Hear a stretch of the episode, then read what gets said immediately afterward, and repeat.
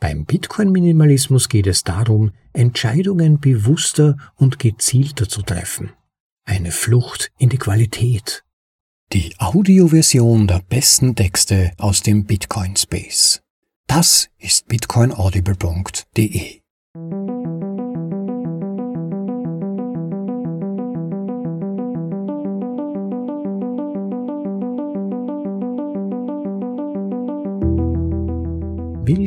zur Folge Nummer 157 von bitcoinaudible.de, dem Podcast mit den besten Artikeln aus dem Bitcoin Space, für euch vorgelesen zum bequemen Anhören, ob unterwegs oder daheim. In der Ruhe liegt die Kraft. Einflüsse und Komplexität auf das Wesentlichste zu reduzieren, Minimalismus also, erlaubt uns herauszufinden, uns auf das zu konzentrieren, was wirklich wichtig im Leben ist.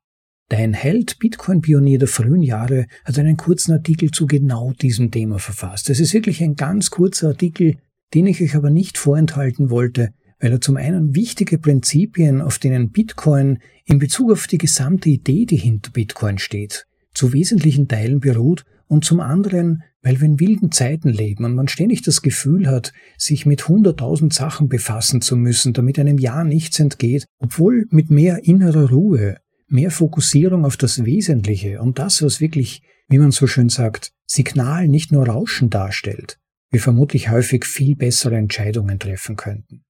Im Anschluss an diese Vorlesung folgen dann noch ein paar Nachgedanken von mir, die sich unter anderem mit dieser Thematik befassen und eine Verbindung herstellen zu den aktuellen Diskussionen rund um eine Veränderung von Bitcoin, um mögliche Upgrades von Bitcoin. Ja, beim Sammeln meiner Gedanken zu dieser Nachbesprechung habe ich dann überrascht festgestellt, dass meine Zugänge zu dieser Thematik, nämlich der Veränderung bzw. des Upgrades vom Bitcoin Base Layer, sich im Laufe der Zeit doch einigermaßen verändert haben. Lasst euch überraschen. Jetzt aber nichts hinein wie direkt in die Vorlesung von Dan Hells Artikel und betitelt ist er mit Bitcoin Minimalismus von Dan Held. Im Originaltitel Bitcoin Minimalism Bitcoin ist eine minimalistische Philosophie. Bitcoin-Minimalismus ist ein Lebensstil, der den Menschen hilft zu hinterfragen, welche Dinge ihrem Leben einen Mehrwert verleihen. Dies ist ein Artikel von mir und anderen Bitcoinern, die ihren Beitrag leisten. Mehr schaffen, weniger konsumieren. Bitcoin reduziert deine Zeitpräferenz und ermöglicht es dir, langfristig zu sparen und zu investieren. Es geht nicht ums Konsumieren, sondern ums Sparen und Investieren, das unsere Welt zu einem großartigen Ort macht. Indem du weniger konsumierst, ermöglichst du anderen den Zugang zu Gütern und Dienstleistungen, die derzeit billiger sind. Es ist ein Weg, den Exzessen der Welt um uns herum zu entkommen, den Exzessen des Konsums, des materiellen Besitzes, des Durcheinanders, der zu hohen Schulden, der zu vielen Ablenkungen und des zu großen Lärms. Den Sinn in unserem Leben entdecken. Beim Bitcoin-Minimalismus geht es darum, die Wahrheit in sich selbst und seinen Überzeugungen zu finden und nicht in materiellen Besitztümern. Freiheit von den Fallen der Konsumkultur, um die wir unser Leben aufgebaut haben und die durch die keynesianische Wirtschaftspolitik angeheizt wurde. Beim Bitcoin-Minimalismus geht es darum, Entscheidungen bewusster und gezielter zu treffen. Eine Flucht in die Qualität. Es geht darum, all das Unseriöse und oberflächliche Geschnatter aus dem Weg zu räumen und sich nur auf das Wesentliche zu konzentrieren. Ganz im Gegensatz zur Altcoin-Blase, in der Konsum, Verschwendung und Betrug vorherrschend sind. Minimalisten suchen ihr Glück nicht in den Dingen, sondern im Leben selbst. Es liegt also an dir zu bestimmen, was in deinem Leben notwendig und was überflüssig ist. Beim Streben nach Wissen durch Bitcoin-Minimalismus geht es um ein besseres Verständnis der Welt um dich herum. Minimales lebensfähiges Produkt ein Produkt zu entwickeln bedeutet, die heimtückische Krankheit des Mehr zu bekämpfen. Die Bitcoin-Community und das Core-Entwicklungsteam haben sich darauf konzentriert, bei der Entwicklung von Bitcoin so effizient bzw. minimalistisch wie möglich zu sein. Erstens Entwickler, Die Arbeit mit nur einer Chain reduziert die mentale Bandbreite für Entwickler. Mit vielen zu arbeiten ist eine fast unmögliche Aufgabe. Zweitens Sicherheit. Die Verwendung von nur einer Blockchain erhöht die Sicherheit des Ökosystems durch rigorosere Exploit-Analysen und Proof of Work, welches die größte Mauer baut, anstelle von Hunderten von kleinen Mauern. Drittens Code. Satoshi wählte eine nicht Turing-komplette Sprache, um vorhersehbare Ergebnisse zu erzielen und das Vertrauen zu minimieren. Wenn man komplexere Programmschleifen hinzufügt, entstehen unvorhersehbare Szenarien. Ich erinnere an DAO oder den Parity Bug, die erfordern, dass man dem Skript vertraut, ohne die Ergebnisse zu kennen. Viertens Skalierbarkeit. Bei Bitcoin geht es darum, mit Layer 1, also Schnorr bzw. Segwit zum Beispiel, hypereffizient zu sein und gleichzeitig die Innovation auf Layer 2, zum Beispiel Lightning, voranzutreiben, was eine exponentiell besser skalierbare Lösung ist, wodurch Bitcoin für die Massen besser benutzbar wird. Wir wollen den Wert pro Byte-Transfer maximieren.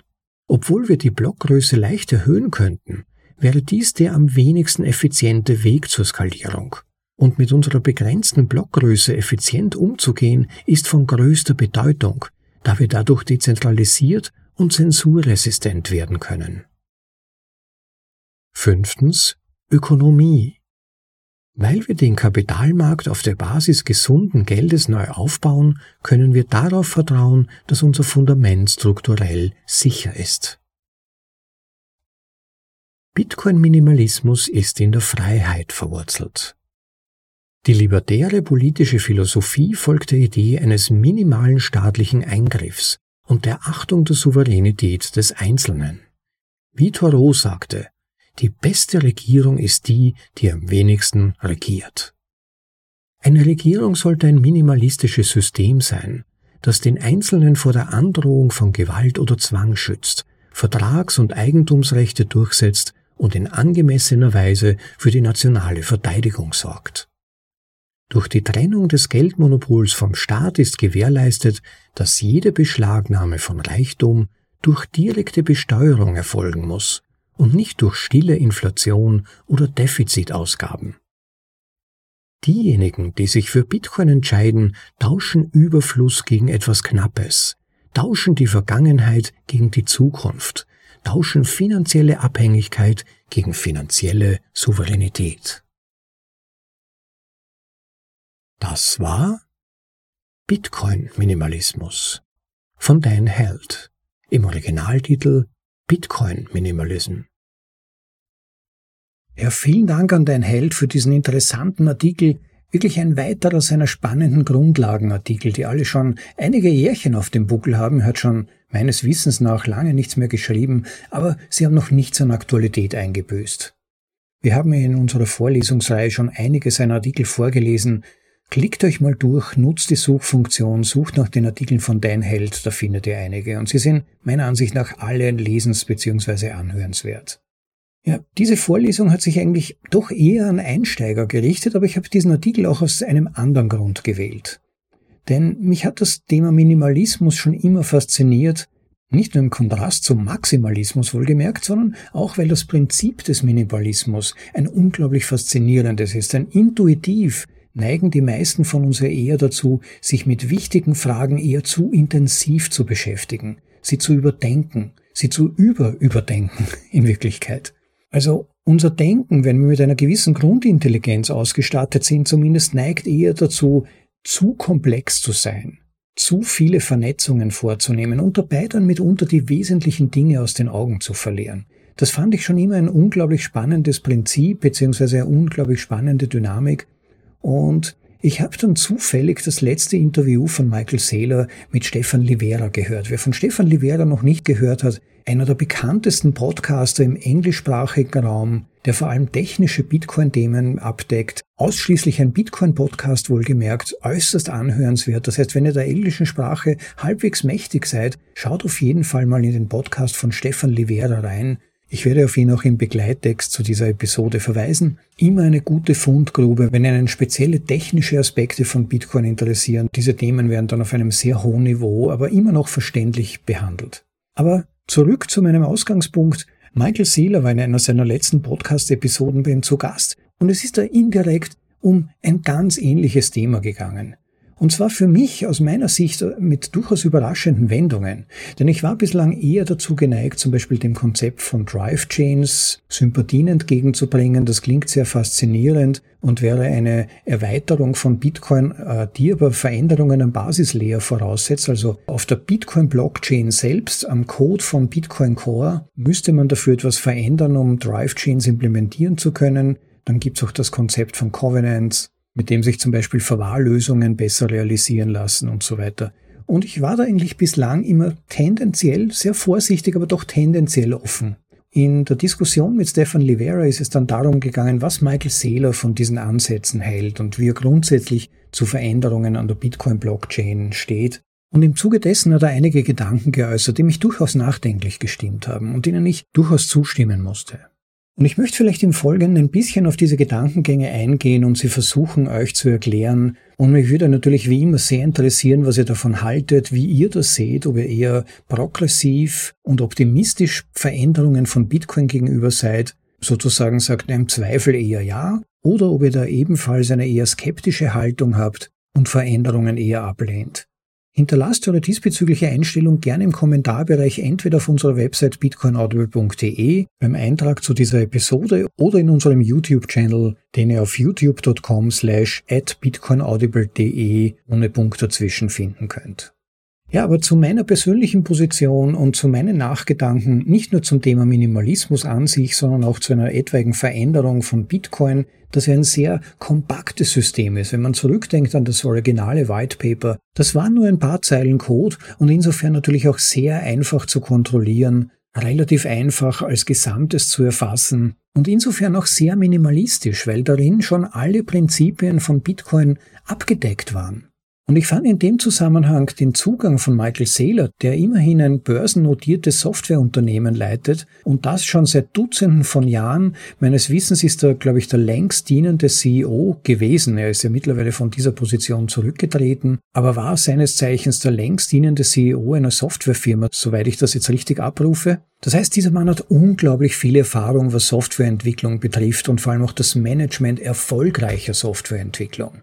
Denn wenn ein Softwareunternehmen Software entwickelt, die problematisch ist, oder sich verfährt in irgendwelchen Fantasien und dann Produkte entwickelt, die am Markt nicht funktionieren oder die nicht genug Anwendungsbereiche finden, dann gerät ein Softwareunternehmen sehr rasch an die Schwelle des Scheiterns.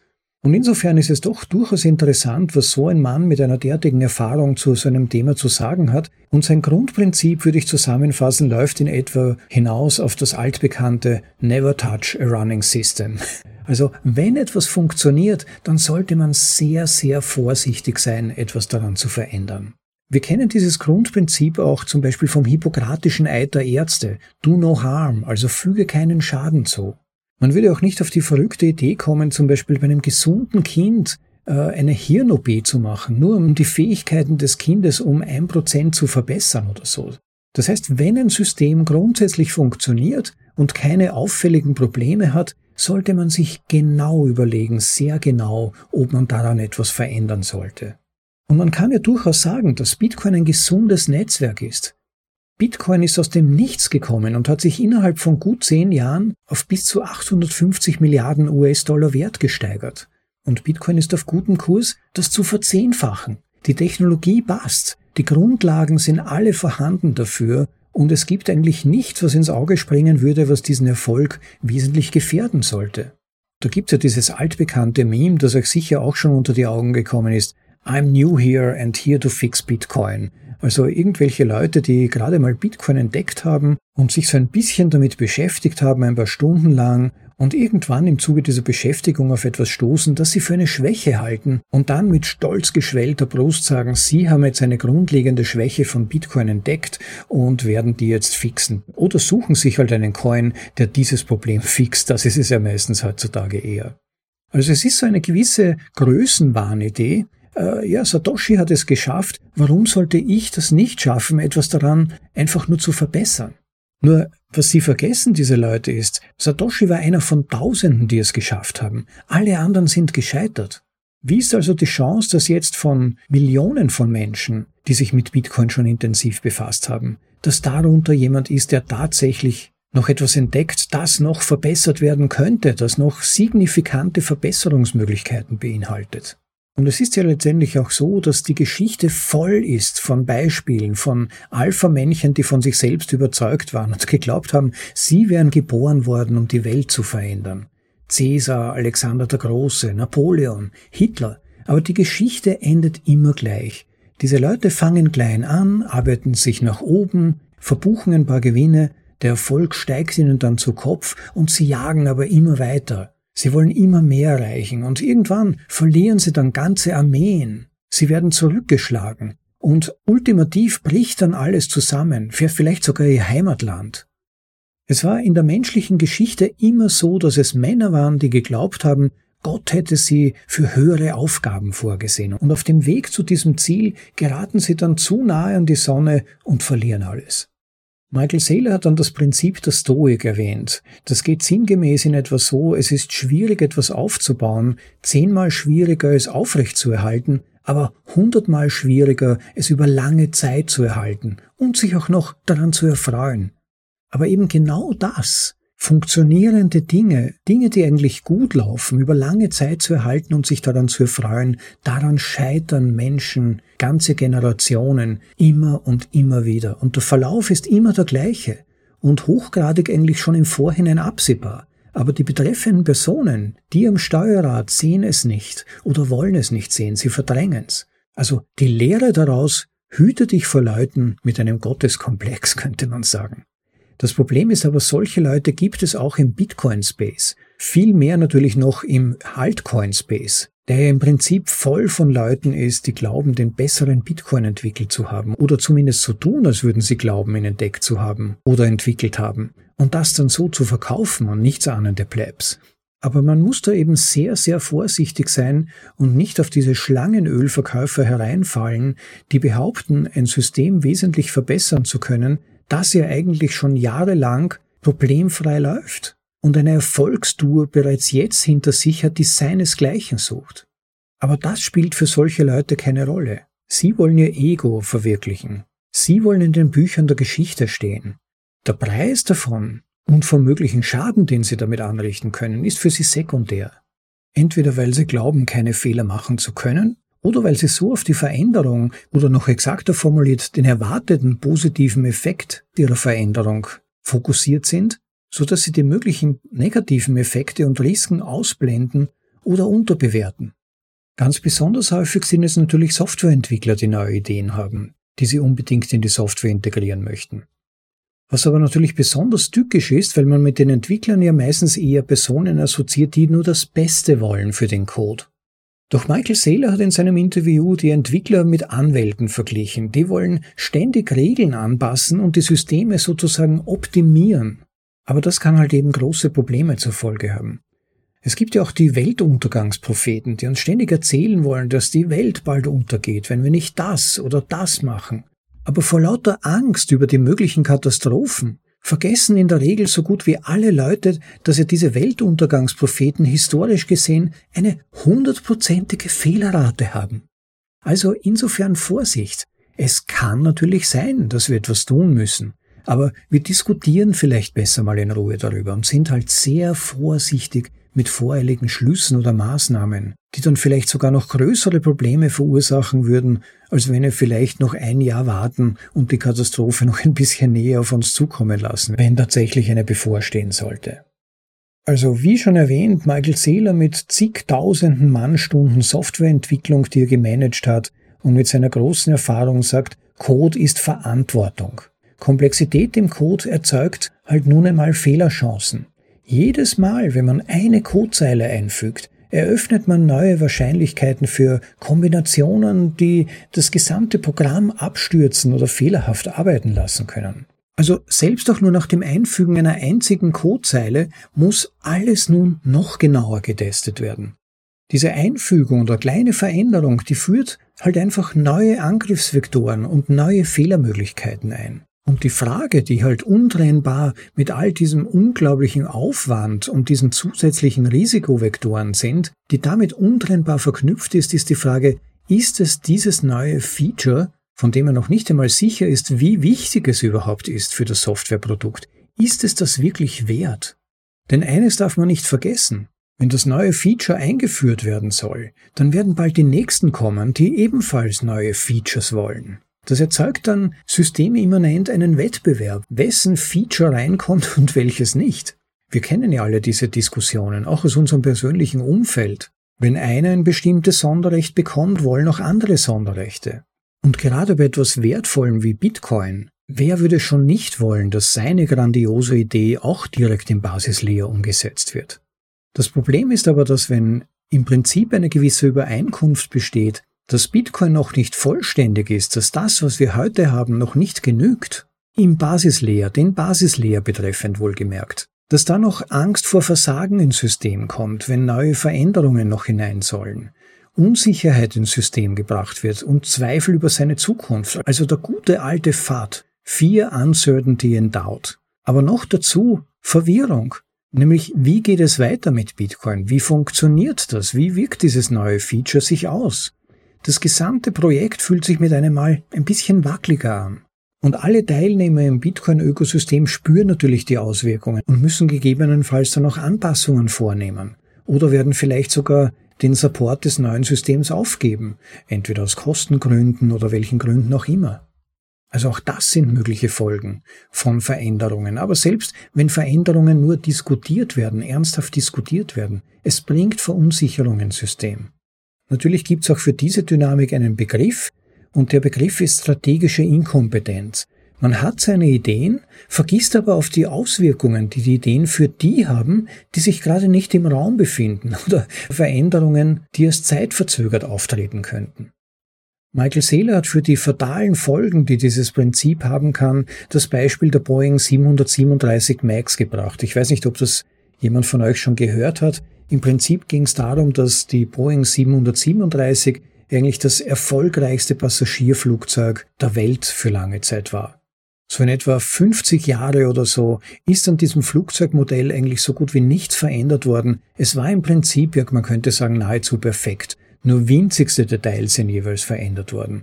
Und irgendwann einmal ist dann irgendjemand auf die großartige Idee gekommen, man könnte doch eine Automatisierung einführen, einen Bordcomputer, der im Notfall dann die Kontrolle übernimmt, wenn nämlich die Piloten einen Fehler machen, einen fatalen, potenziellen Fehler, dann übernimmt die Bordsoftware das Kommando, lässt also Eingriffe durch die Piloten nicht mehr zu und soll sozusagen so das Flugzeug wieder sicher landen lassen können oder zumindest einer akuten Gefahr aus dem Weg gehen. Und natürlich hat man auch diese Veränderung eingehend getestet. Das Flugzeug selbst aber war auf dem Top-Stand seiner Zeit. Man hätte eigentlich nichts dran ändern müssen. Und doch hat man aber die Möglichkeit gesehen, vielleicht durch den Bordcomputer den einen oder anderen Absturz zu verhindern und hat dann diesen Bordcomputer, diese neue Technologie aktiviert. Und es ist passiert, dass dann in ganz speziellen Situationen in Ausnahmesituationen, da tatsächlich der Bordcomputer die Kontrolle übernommen hat, aber leider sich fehlerhaft verhalten hat, die Piloten aber gar nicht mehr die Möglichkeit hatten einzugreifen, weil der Bordcomputer die Kontrolle übernommen hat. Und deshalb wurden dann hunderte Menschen durch dieses Update getötet. Letztendlich deshalb, weil man diesen Bordcomputer eingeführt hat, verloren hunderte Menschen durch dieses Update ihr Leben. Hätte man nichts getan, wäre alles besser verlaufen, rückblickend betrachtet. Man kann also nicht mehr Komplexität ohne zusätzliches Risiko einführen. Das ist ein ganz, ganz wichtiges Prinzip, das man nie vergessen sollte, wenn man es mit Technologie zu tun hat. Also wenn jemand kommt und uns sagt, hey, Bitcoin braucht dies oder das, ja, dann kann man fragen, warum machst du nicht eine eigene Version von Bitcoin, deinen eigenen Layer auf Bitcoin und verwirklichst deine Idee dort. Dort kann man dann sehen, ob es ein Erfolg wird und ob es wirklich so nachgefragt wird, wie du glaubst. Aber wenigstens wird nicht unser Bitcoin potenziell beschädigt und Fahrt und Verwirrung erzeugt. Mach deine eigene Lightning Network Implementierung und schau, wie sie sich entwickelt. Und wenn 100 Millionen User es verwenden, vielleicht integrieren wir es dann in den Base Layer, aber vielleicht brauchen wir es dann ja gar nicht mal mehr, weil es ohnehin erfolgreich ist. Also warum den gesamten genetischen Code der Menschheit riskieren, mit der fraglichen Aussicht auf Gewinn? Wir dürfen nie vergessen, dass wir mit Bitcoin ja bereits auf der Gewinnerstraße sind.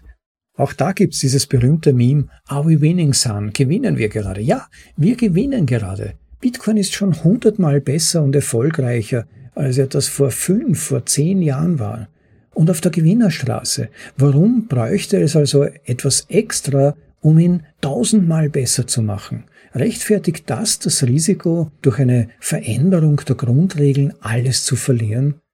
Bedenkt mal, Bitcoin wächst pro Jahr um durchschnittlich ja, 45 bis 50 Prozent an Wert. Bitcoin wächst fünfmal so rasch wie alles andere. Warum das verändern bitte? Bitcoin gewinnt, er ist stabil, er ist technisch brillant, es könnten tausend Applikationen und Unternehmen auf Bitcoin aufgebaut werden. Don't uh, mess with the code, leave the foundation alone, lass das Fundament unverändert. Im Zweifel für den Angeklagten. Alles Gedankengänge, die in diese Richtung gehen. Man darf das Fundament auf keinen Fall beschädigen. Das ist der Knackpunkt. Bitcoin kann Fehler auf allen Schichten und Applikationen, die darauf aufbauen, überleben. Das haben wir in der Geschichte von Bitcoin, in der zwar kurzen, aber intensiven Geschichte von Bitcoin immer wieder gesehen. Bitcoin kann sogar überleben, wenn das Lightning Network versagt oder wenn ein Channel nicht funktioniert oder wenn jemand mal eine Transaktion fehlerhaft durchführt. Aber nicht, wenn man zum Beispiel Änderungen einbaut, die auf die Kostenstruktur Auswirkungen haben, die zum Beispiel auf die Mining Fees signifikante Auswirkungen hätten. Man muss heutzutage immer mitbedenken, auf welche Ebenen des gesamten Bitcoin-Systems selbst minimale Änderungen vielleicht sogar große Auswirkungen haben könnten. Wenn also zum Beispiel jemand Gutmeinender kommt und sagt, ja, wir sollten doch die Verschlüsselung von Bitcoin auf SHA-512 umstellen, ja, dann würden mit einem Schlag alle ASIC-Mining-Maschinen, alle Wallets, ja, das gesamte Ökosystem von Bitcoin müsste dann umgestellt werden. Plötzlich wären alle Miner quasi enteignet durch eine Veränderung von Bitcoin. Das Mining würde zusammenbrechen.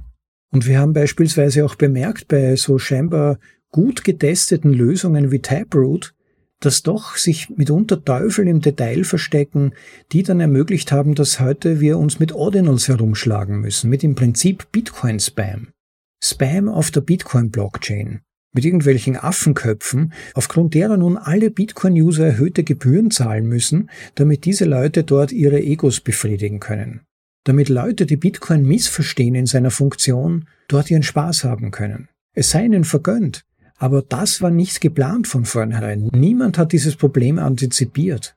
Obwohl Bitcoin eingehend getestet worden ist, die Taproot-Funktionen wurden viele, viele Monate lang getestet auf jede erdenkliche Art und Weise und trotzdem ist dann einer der restlichen acht Milliarden Menschen auf die Idee gekommen, Ordinals zu realisieren.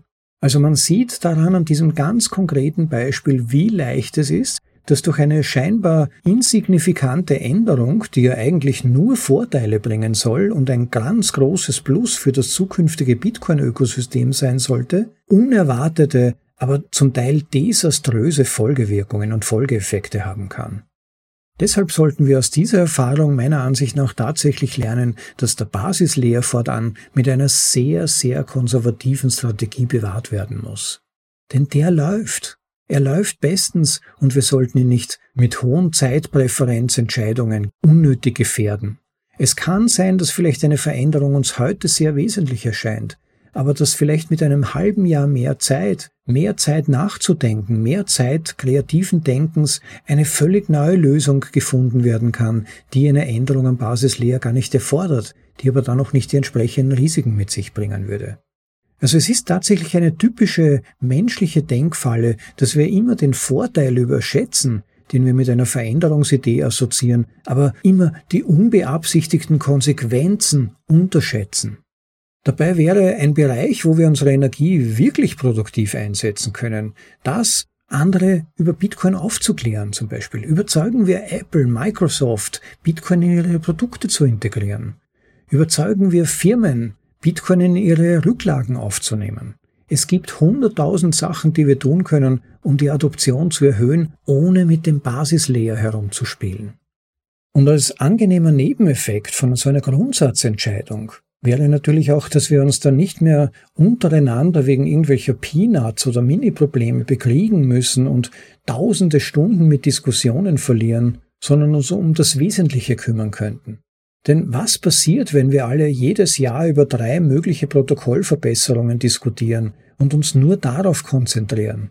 Ja, es hat die Folge von mehr Verunsicherung, Applikationen könnten inkompatibel werden, Leute müssen sich ja über diese Veränderungen informieren, sich einlesen, sich intensiv damit befassen, am besten tausend oder mehr Stunden. Also die Zeit und Energie von vielen Menschen wird gebunden, um vielleicht eine Mini-Verbesserung zu erzielen. Das sind zigtausende Stunden von Debatten oft der besten Leute im Space und ihre Zeit wird blockiert mit diesen Diskussionen und Überlegungen.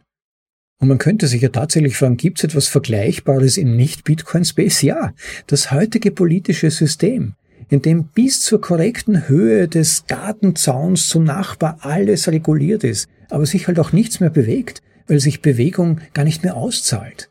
Ja, und einen Gedanken von Michael Seeler möchte ich euch auch nicht vorenthalten. Da ging es im Prinzip um die aktuelle Strömung, bei der auch ich nicht ganz frei von Schuld bin, nämlich Bitcoin in gewisser Weise als etwas zu sehen, das gegen gewisse Tendenzen in der Politik oder in unserer Gesellschaft gerichtet sind. Also Bitcoin, der etwas aufbrechen soll, der vielleicht sogar etwas zerstören soll, das uns nicht passt.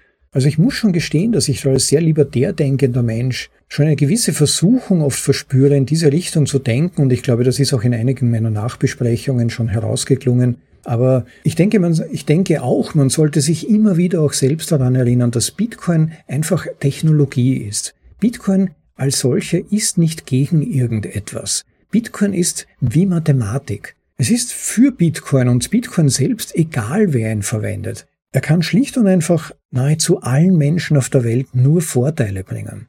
Und wir als Bitcoiner haben gar keine Zeit oder sollten keine Zeit haben, um Bitcoin Feinde zu machen. Schauen wir lieber, uns mehr Freunde zu machen.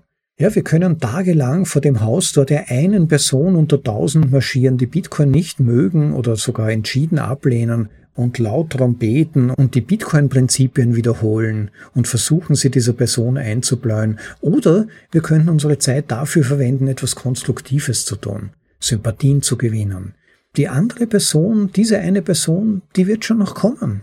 Es gibt keinen Grund anzunehmen, dass sie das nicht tun wird. Sicherlich wird Bitcoin nicht 100% der Menschen jemals von sich überzeugen können. Das ist ja noch nicht einmal der Mathematik bis zum heutigen Tag gelungen. Aber kanalisieren wir unsere Energie doch in Konstruktives und seien wir geizig, achtsam, vielleicht ist das bessere Wort, mit unserer Zeit. Also auch hier Konzentration auf das Wesentliche, sich nicht verzetteln, mit Grabenkämpfen oder Sisyphus Bergaufstiegen jemanden bestimmten anderen zu überzeugen oder zu bekehren, verwenden wir unsere Zeit effektiv und überlegen wir uns lieber auch genau, bevor wir unsere Energie für etwas Bestimmtes einsetzen, ob sich dieser Einsatz rendiert oder ob nicht dann womöglich unerwartete Konsequenzen damit verbunden sind.